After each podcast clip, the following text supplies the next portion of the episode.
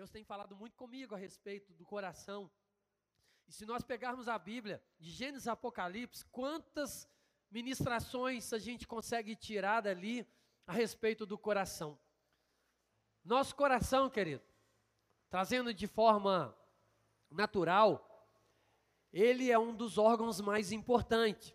É o responsável por bombear ali o nosso sangue, que vai levando a oxigenação. Então, se o coração parou, acabou. Né? Nós sabemos disso. Muitas vezes conhecemos história de pessoas que têm morte cerebral, é irreversível, mas o coração é a vida. O coração é tudo. Então, do coração, a gente escolhe viver ou escolhe morrer. E tantas coisas a gente pode ver na Bíblia, trazendo para mim e para você a respeito de como guardar o nosso coração. Tantos versículos trazendo para a gente o princípio do coração. E é engraçado que nós chegamos aqui falando que estava quente, e aí nós tivemos ministrações, deixa queimar, deixa queimar.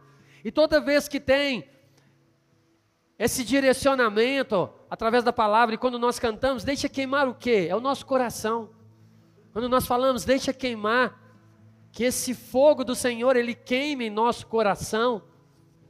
Por isso que a gente sempre fala, por isso, porque o coração é a vida. É do coração que nós vamos ter a vida. Então, se o nosso coração para, querido, se o nosso coração não, não vai pulsar mais, se ele perde a essência daquilo que ele precisa fazer, todo o nosso corpo sente e para. Então a gente vai vendo ali na palavra ali, na história, Deus falando, e tantas vezes trazendo ensinamento, associando ao coração. E muitas vezes a gente chega na igreja, escuta uma palavra. A Bíblia fala que a palavra de Deus tem poder. A Bíblia fala que a palavra de Deus nunca volta vazia. Então, isso é o princípio espiritual, o mundo espiritual. A palavra de Deus, ela sempre tem poder. Quando você está desanimado, se você abre a palavra, se você se conecta no espírito, ali você recebe força. Quando você está triste, você vai para a palavra e ali vem alegria. Quando você está enfermo, você vai para a palavra e ali vem a cura. Então a palavra de Deus, ela é o remédio para nossa o nosso corpo físico e para o nosso corpo espiritual, para nossa alma, para as nossas emoções. Então a palavra de Deus, ela é a essência que transforma. Toda vez que abrimos a palavra de Deus, nós temos que ter uma certeza, algo vai acontecer. Nunca você vai ler a palavra de Deus como um livro. Por isso que muitas pessoas leem a Bíblia e param de ler, porque falam, não estou entendendo, porque está lendo um livro. E a Bíblia é a palavra viva do Senhor. Então, queridos, todas as vezes que nós chegamos na igreja, nós deveríamos ansiar pelo momento de vamos abrir a palavra do Senhor. Muitas vezes nós nos alegramos com o momento do louvor, mas quando chega na hora da palavra, a gente murcha. Ah, será que vai demorar? Será que hoje o pastor vai ficar até muito tarde? Está tão quente. Ah, nem. Aí o pastor começa a pregar, querido. Se você não é do outro mundo como eu não sou, você já pensou assim em algum momento da sua vida. Eu falo por mim. Já fui para culto assim, todo empolgado com louvor, talvez com uma conferência, um confra jovem, todo alegre, ó, louvor, banda de fora, e aí a gente acha que isso é a essência de tudo.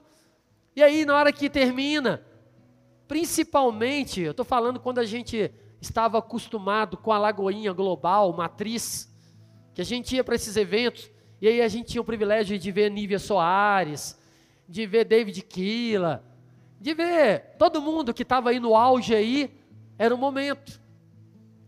E aí a gente vai para aquele lugar com empolgação, mas a gente gostaria que fosse só louvor. Ah, é um show, entre aspas. Vai ministrar mesmo, é a palavra que está sendo cantada. Mas aí na hora que para, que o pregador chama alguém, aí a gente fala assim: será que vai demorar? Porque eu estou doido para terminar o culto para mim ali, comer um sanduíche, para mim bater papo com meu irmão. Isso é bom demais, querido. Depois do culto você ter comunhão. Mas a palavra tem que ser algo que tinha que nos prender. Quando eu falasse assim, olha a palavra, sabe, você desconectava o seu celular, você esquecia os seus problemas, você deixava tudo de lado e falava assim: olha, Deus vai falar comigo. Deus tem algo para falar ao meu coração. E não somente no culto, mas deveria ser assim, todos os lugares que nós estamos. Quando a gente acorda, que a gente abre a palavra e fala assim: olha, o meu devocional. Peraí, eu não quero sair da minha casa sem antes ter esse momento com o Senhor. E aí a palavra de Deus. Mas não, a palavra tem sido algo que tem sido algo subjetivo para mim e para você.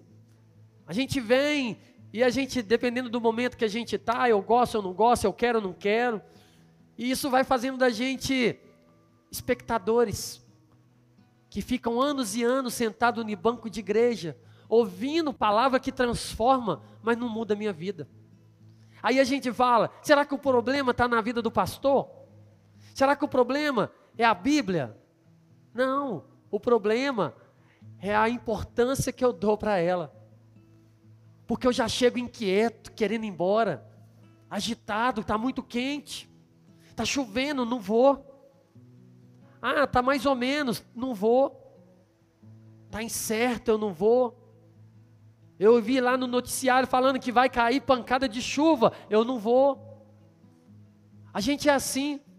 Mas na hora que a gente precisa, querido, na hora que o negócio aperta para o nosso lado, é por isso que muito se fala na igreja, muitos vêm pela dor, porque nós fechamos os nossos ouvidos, porque a palavra tem poder e ela transforma, mas ela também te confronta.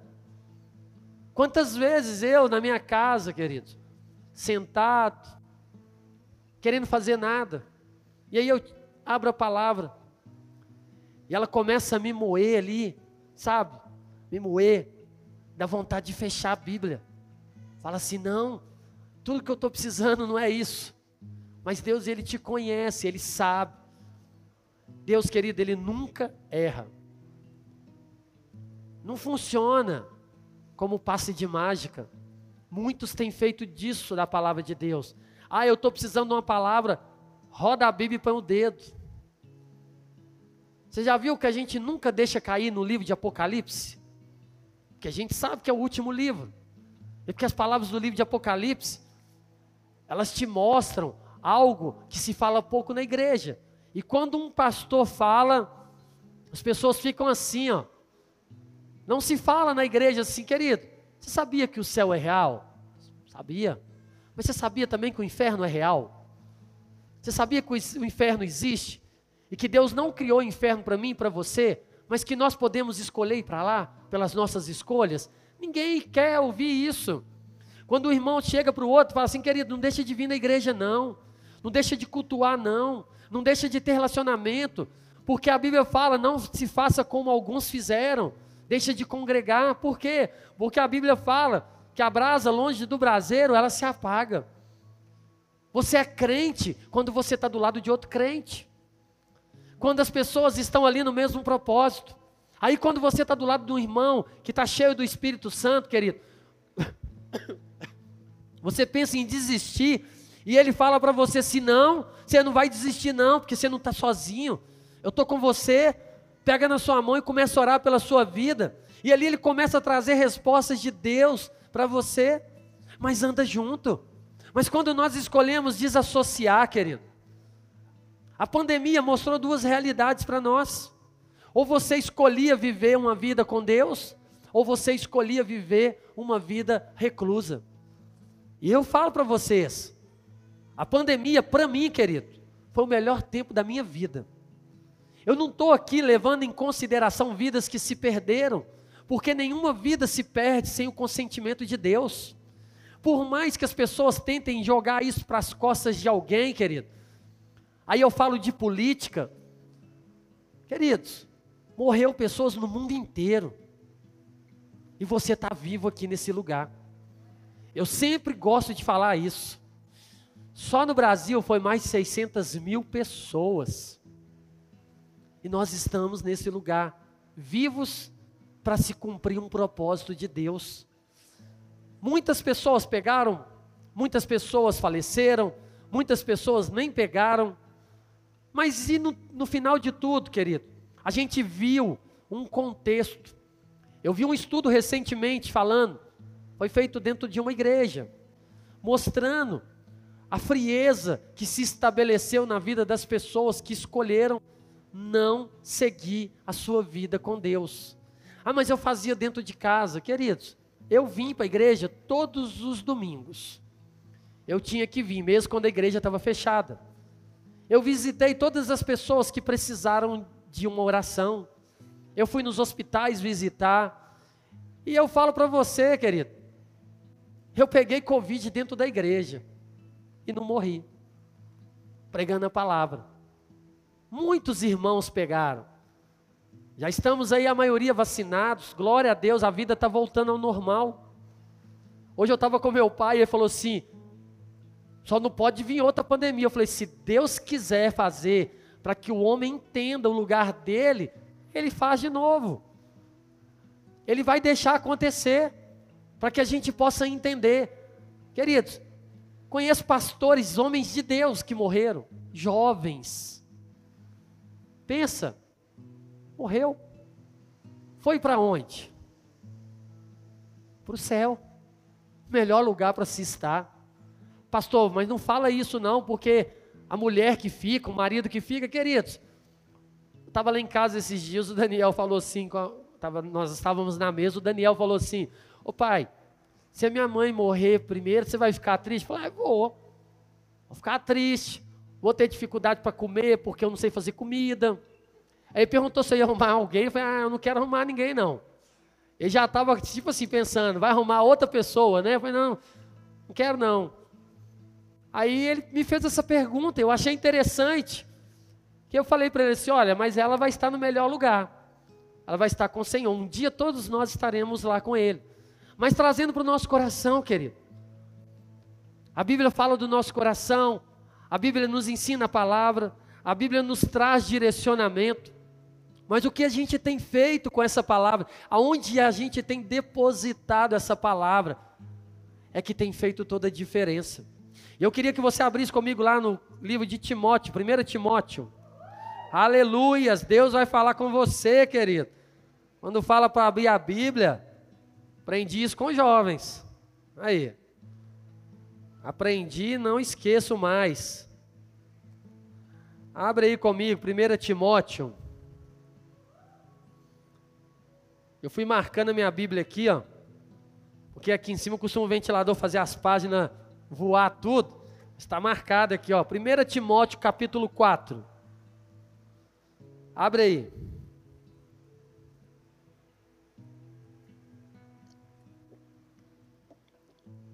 Vamos ler o 15 e 16 primeiro.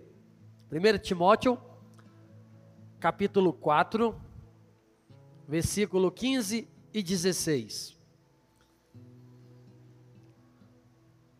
Ele começa falando assim: olha, medita essas coisas e nelas ser diligente, para que o teu progresso a todos seja manifesto. Tem cuidado de ti mesmo e da doutrina.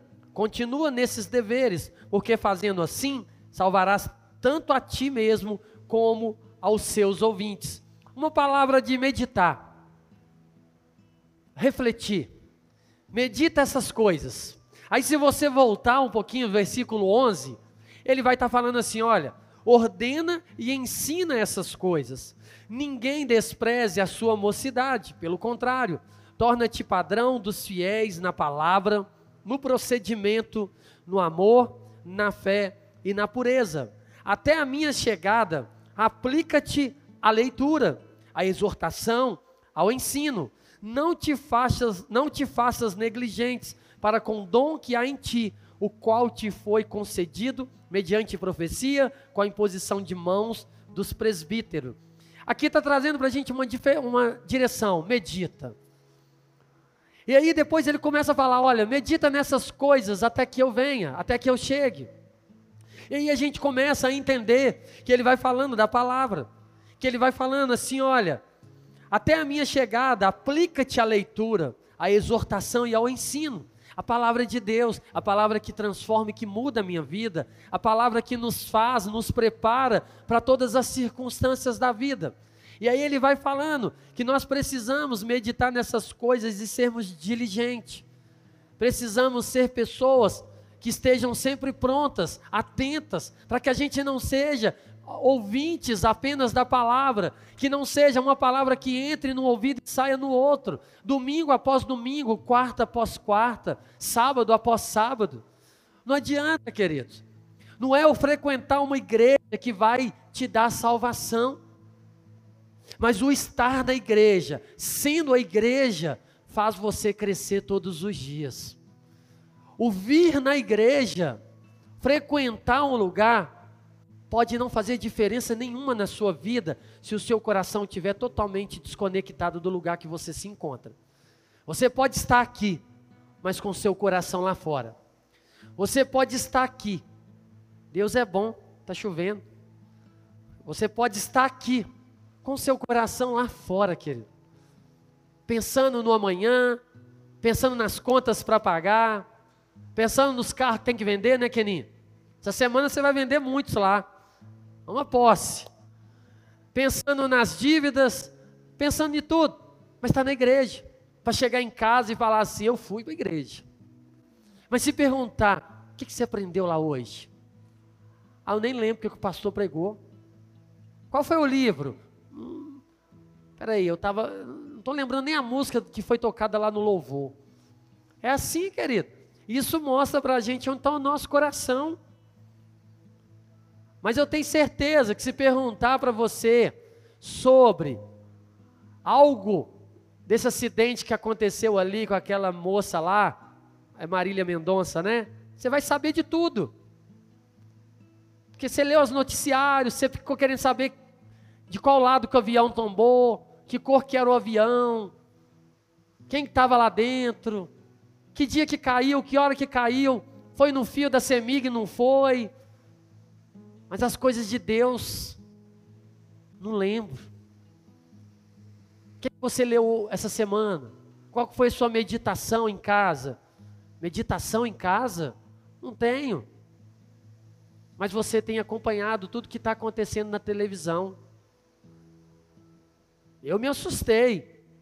Quando eu vi um monte de irmão postando luto, luto, luto. Queridos,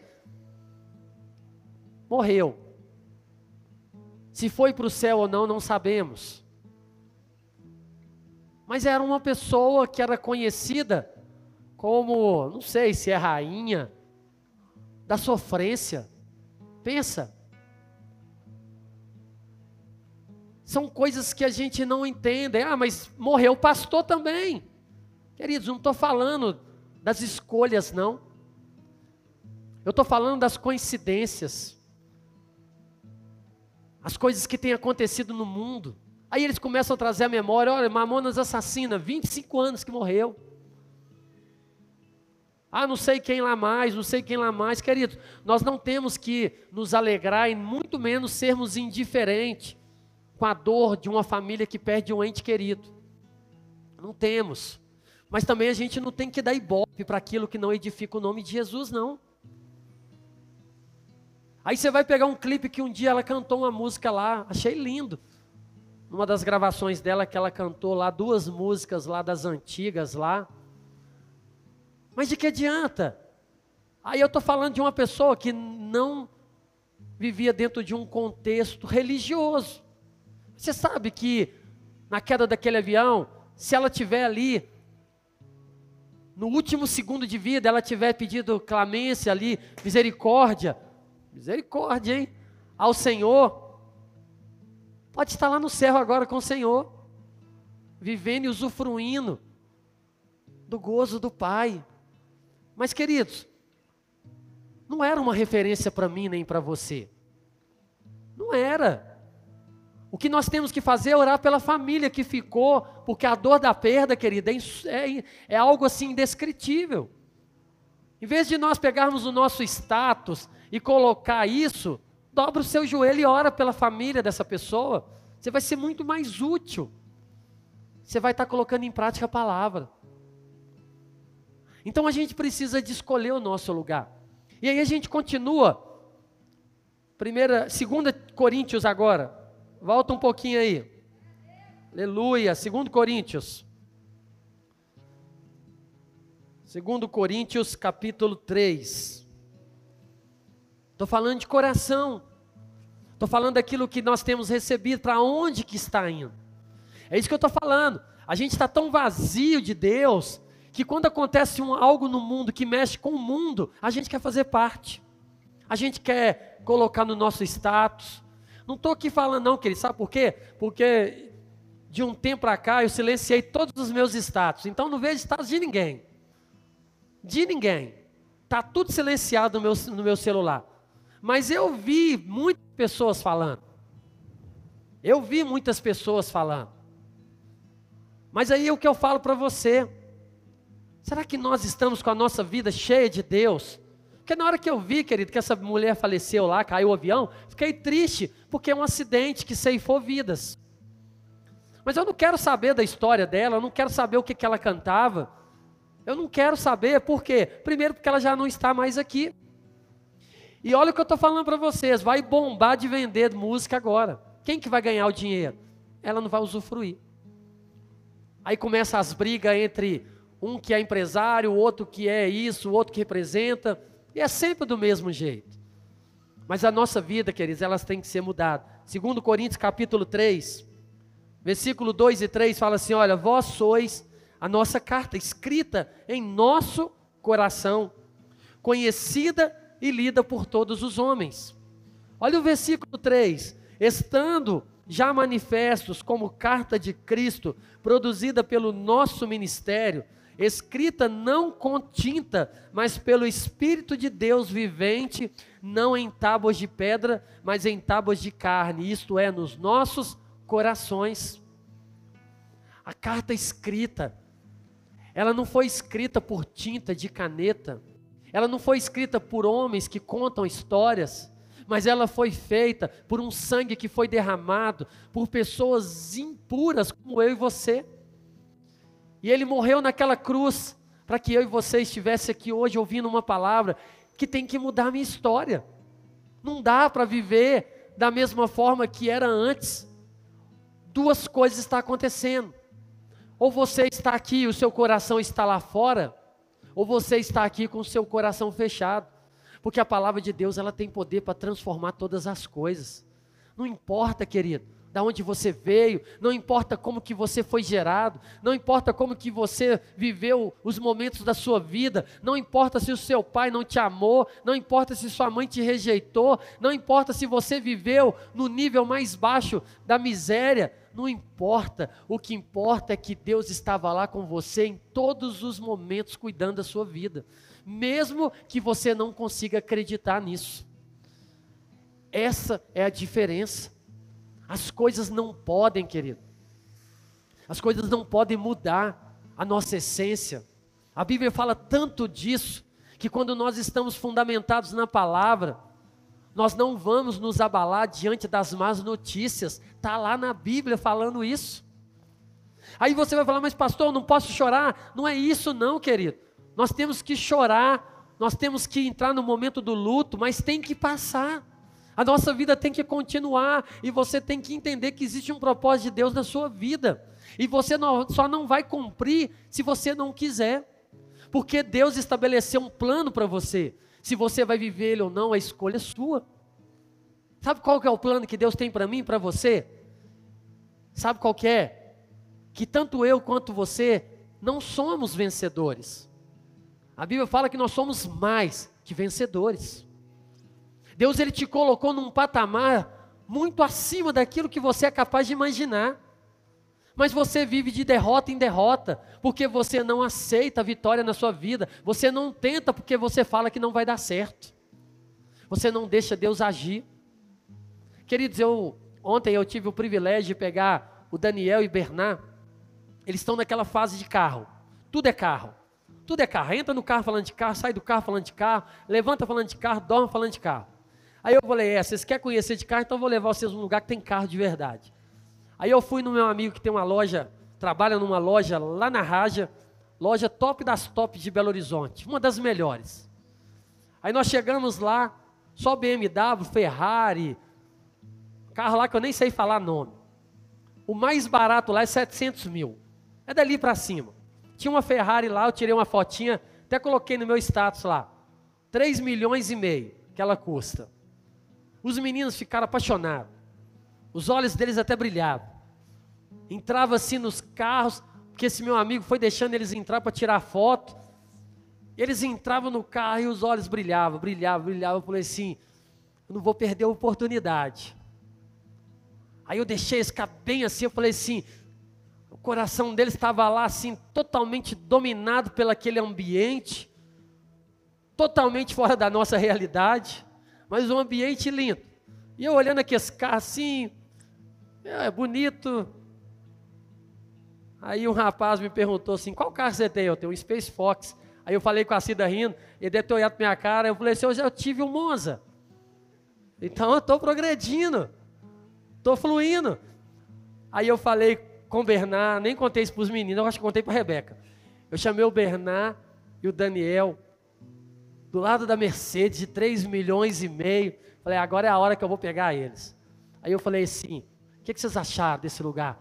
Nó, top demais, sensacional. Aí eles usaram as palavras de lá. Aí eu falei assim: você trocaria sua família para ter um carro desse? Todos os dois olhando para minha cara, de jeito nenhum. Aí eu falei assim: princípio sendo ensinado, Provérbios 22, 6. Ensina a criança no caminho que deve andar, porque quando crescer não vai se desviar. Queridos, eu levei eles naquilo que os olhos saltavam. Eu falo para você, eu estava lá, querido, eu estava lá assim, não estava nem preocupado com aqueles carros lá, eu estava olhando aqueles carros lá, bonito e tudo, mas tinha gente lá assim, nossa, nossa, nossa.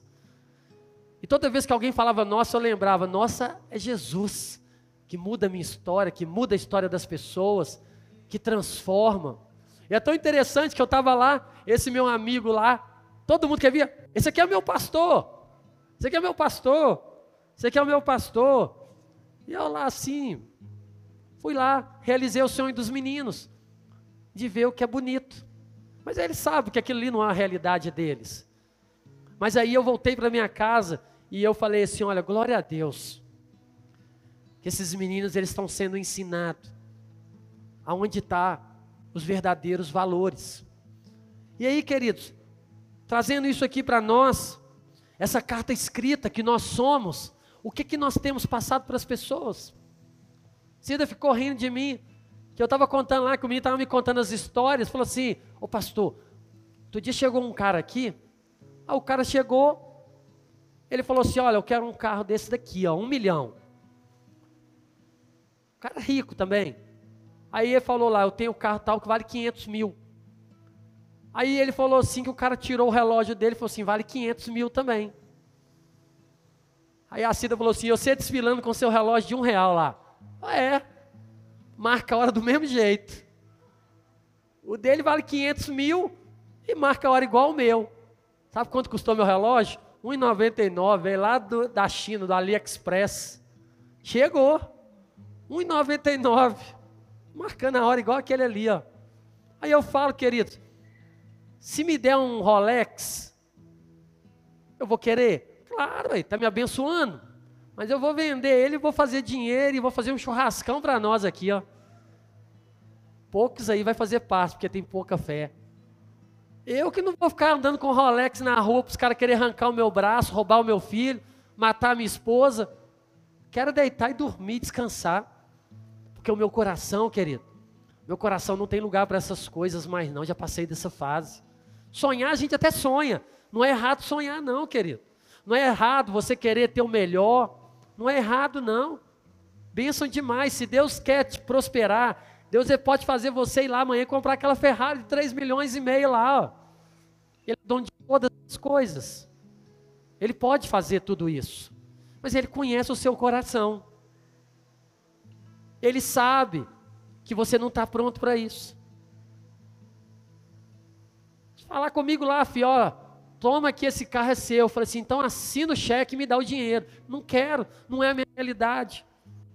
Daniel fica bravo comigo toda hora e fala assim, ô pai, se você ganhar uma BMW, você vai ficar com ela? Eu, não. Aí ele não entende, né, que tem que pagar imposto, que tem que fazer um tanto de coisa. Eu falo com ele, eu vou vender, vou continuar com o meu carrinho e vou fazer outras coisas aí. Mas aí ele fala, pai, se você ganhar aquela, aquele Audi ali, você fica com ele? Não. Ele fica assim, assim, Daniel, todos os carros vai te levar no mesmo lugar. A diferença é que quando você entrar num desse mais caro, você vai achar que você é melhor do que as outras pessoas. E isso não pode fazer parte da nossa história. Eu quero ainda andar com os carros top importado aí, mas carregar os meus irmãos do mesmo jeito que eu carrego no carro que eu dou carona hoje. Com chuva, vai sujar o banco, vai sujar o carro. Aí se o menino vomitar, manda lavar. Não tem problema. Mas se for para mim ter um carro desse, para mim ficar chato, não senta, não põe a mão. Quem vai querer andar comigo? Ninguém. Então nós precisamos de buscar, querido, a direção. Abre comigo Provérbios lá, já estou finalizando. Provérbios. Aleluias. Provérbios 7. Para você entender o que eu estou te falando. Provérbios 7.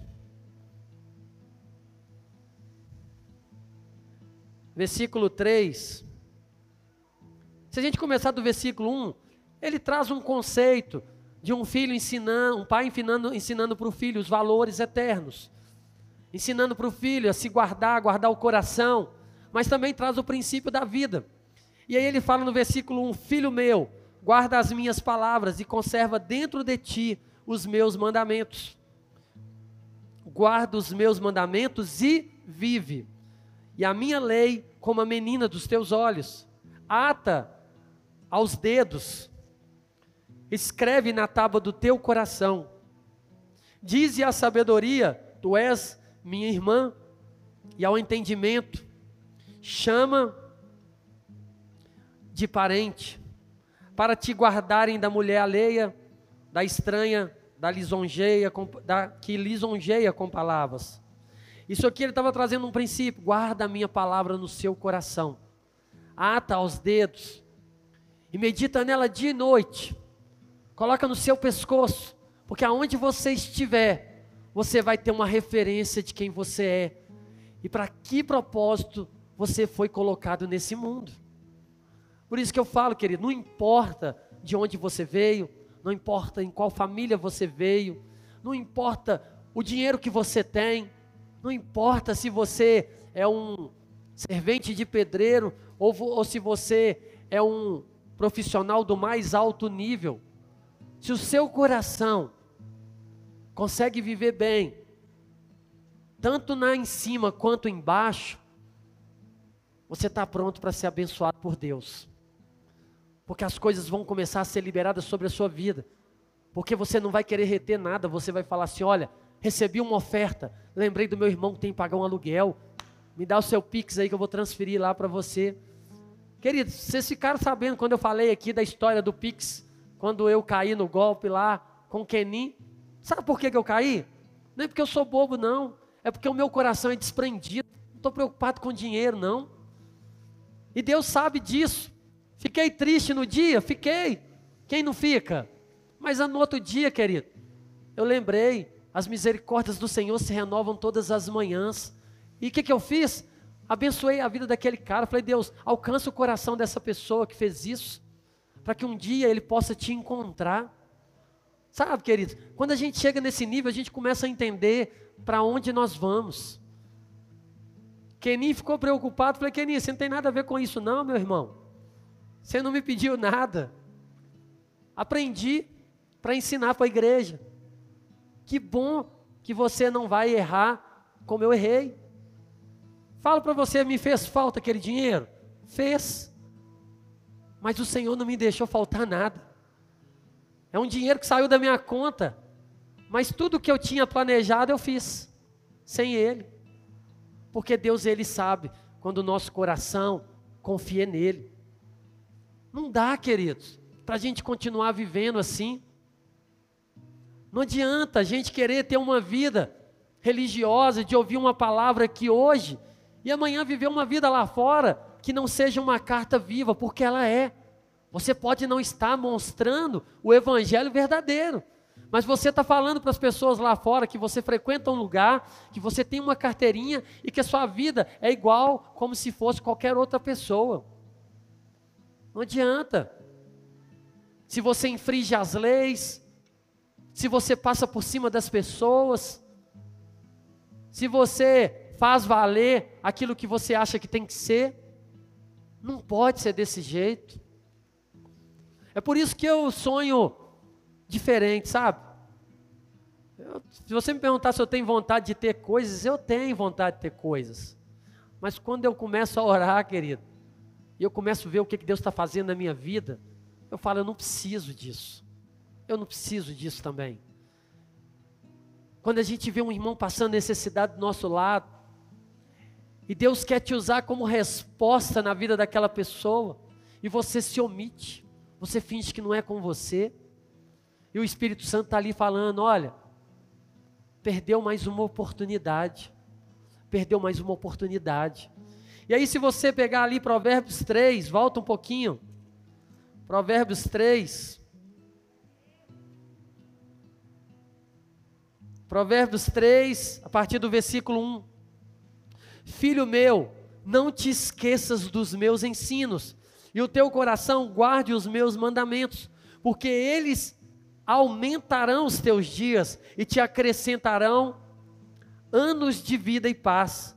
Não te desamparem a benignidade e a fidelidade, ata aos atas ao pescoço, escreve na tábua do teu coração. Mais uma vez o Senhor falando para mim para você, de que adianta você ouvir se não entra no seu coração? Se essas palavras não caem em boa terra, querido. Quando ele fala ata, quando ele fala na tábua do coração, ele traz justamente a referência. Quando ele deu as leis ali para Moisés na tábua de pedra. E aí ele fala não mais em tábuas de pedra, mas na tábua do seu coração. Se o nosso coração não é sensível para fazer a vontade de Deus, se o nosso coração não é sensível para ouvir a voz de Deus, se o nosso coração não está pronto para abrir mão das coisas, para sermos resposta na vida do nosso irmão, querido, tem alguma coisa errada. Provérbios capítulo 4, 23. sobre tudo o que se deve guardar. Guarda o seu coração, porque dele procedem as fontes da vida. Sobre tudo o que se tem que guardar, guarda o seu coração, porque dele procedem as saídas da vida. Volta comigo aí. Não, na verdade, adianta um pouquinho. Jeremias. Jeremias capítulo 17.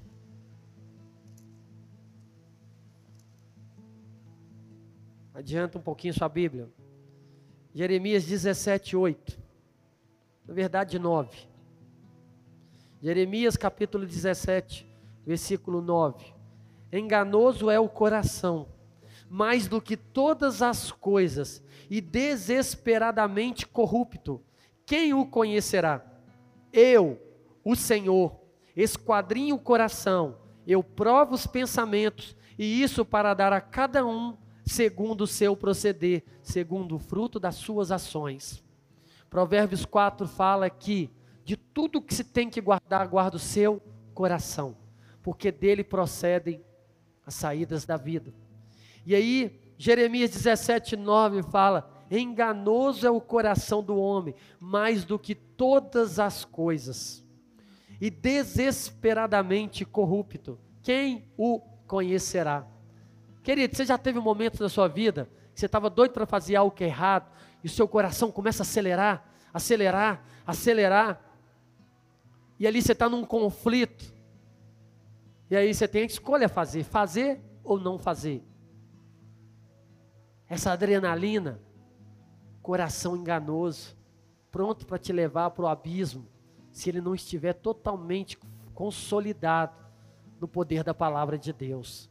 Então, o que eu falo para você nessa noite, querido, é que se a palavra cai no seu coração e não arde, tem alguma coisa errada. Lembra que eu falei para você que eu ia ministrar sobre o segredo do coração? Você já descobriu que a palavra de Deus precisa ser impregnada lá todos os dias. Mas também você aprendeu que enganoso é o seu coração. O seu coração, querido, ele só vai te enganar se você estiver vazio de Deus. Se você estiver cheio de Deus, seu coração, ele vai trazer sempre para você aquilo que é a essência da vida. Eu quero só finalizar, pode ficar de pé no seu lugar. Quero finalizar só com um versículo, que por sinal ele foi até ministrado aqui ontem no culto. Mas é um versículo que marca muito a minha vida. Daqueles dois discípulos no caminho de Emaús, Lucas capítulo 24. O único versículo que eu quero ler com vocês, ele está aqui no versículo 32. Se você não quiser abrir, pode acompanhar. E disseram um ao outro: Porventura não nos ardia o coração quando ele pelo caminho nos falava, quando, no, quando nos expunha as Escrituras? Aqueles dois homens que encontraram com Jesus, tinha acabado de ser crucificado. Eles estavam de volta para o caminho de Emaús. E ali Jesus encontra com aqueles dois homens. Jesus ressurreto. E aí Jesus começa a conversar com aqueles homens. Para onde vocês estão indo? Olha, eu estou indo para o lugar tal. E Jesus começa a falar com ele. Lembra que eu falei para você e quando nós estamos fundamentados na palavra, as notícias más não nos abalam? Jesus estava ali, vivo, falando para aqueles dois homens, e eles estavam desesperados, porque a esperança deles havia acabado, porque eles esperavam que Jesus era o Messias que viria para poder trazer a salvação, mas eles viram Jesus sendo, sendo crucificado, mas Jesus ele falava em todos os lugares que ele ia, olha, eu vou morrer. Mas eu vim para esse propósito. Mas eu vou ressuscitar no terceiro dia. Não foi segredo. Jesus ele compartilhava com as pessoas. E aqueles dois homens voltando para o caminho entristecidos, perguntou para Jesus assim: "Olha, você é de onde? Que por acaso você não sabe do grande acontecimento que nós tivemos?" Que aquele que nós achávamos que seria o Messias foi morto. E Jesus ali andando, conversando com aqueles homens, um homem inabalado, porque tinha o princípio da palavra dentro do coração dele. E ali aqueles homens insistiram para que ele ficasse com ele. Jesus ficou. E quando Jesus sentou na mesa, querido, ele partiu o pão os olhos daqueles homens se abriram. E aí eles foram se lembrar: olha, não é que quando nós estávamos no caminho, e quando ele nos expunha as escrituras, não ardia o nosso coração? Insensibilidade espiritual. A lepra, ela é conhecida pela insensibilidade. A pessoa, ela perdia o sentido. Então, ela não sentia mais dor. Então, se ela encostasse no fogo, ela se queimava.